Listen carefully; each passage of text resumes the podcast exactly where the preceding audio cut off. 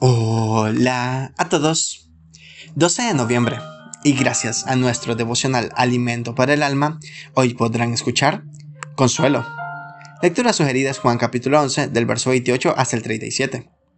Su verso 35 nos dice, Jesús lloró.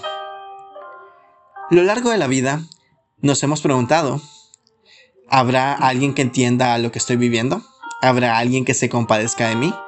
Recuerdo que durante mis años universitarios Dios permitió que, de un día para otro, experimentara una situación de salud muy complicada, mientras mis compañeros, llenos de vida, disfrutaban de su tiempo en el campus universitario sin preocupación alguna.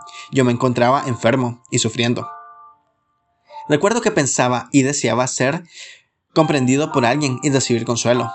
Cristo es el encuentro que nuestro, Salvador tuvo con los familiares de su buen amigo Lázaro. Las dificultades que su amigo vivía no eran ajenas a Jesús.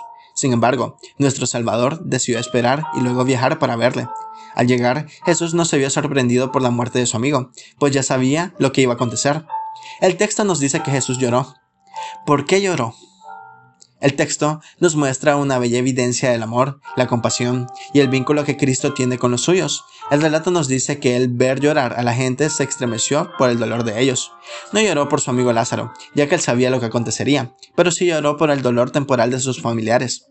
Qué hermosa verdad de las escrituras es saber que no tenemos un Dios ajeno a nuestras dolencias pasajeras de esta vida.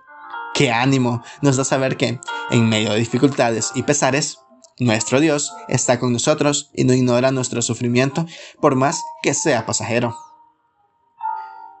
Devocional escrito por Giorgio Romani, en Perú. Dios comprende tu aflicción. Muchas gracias por escuchar.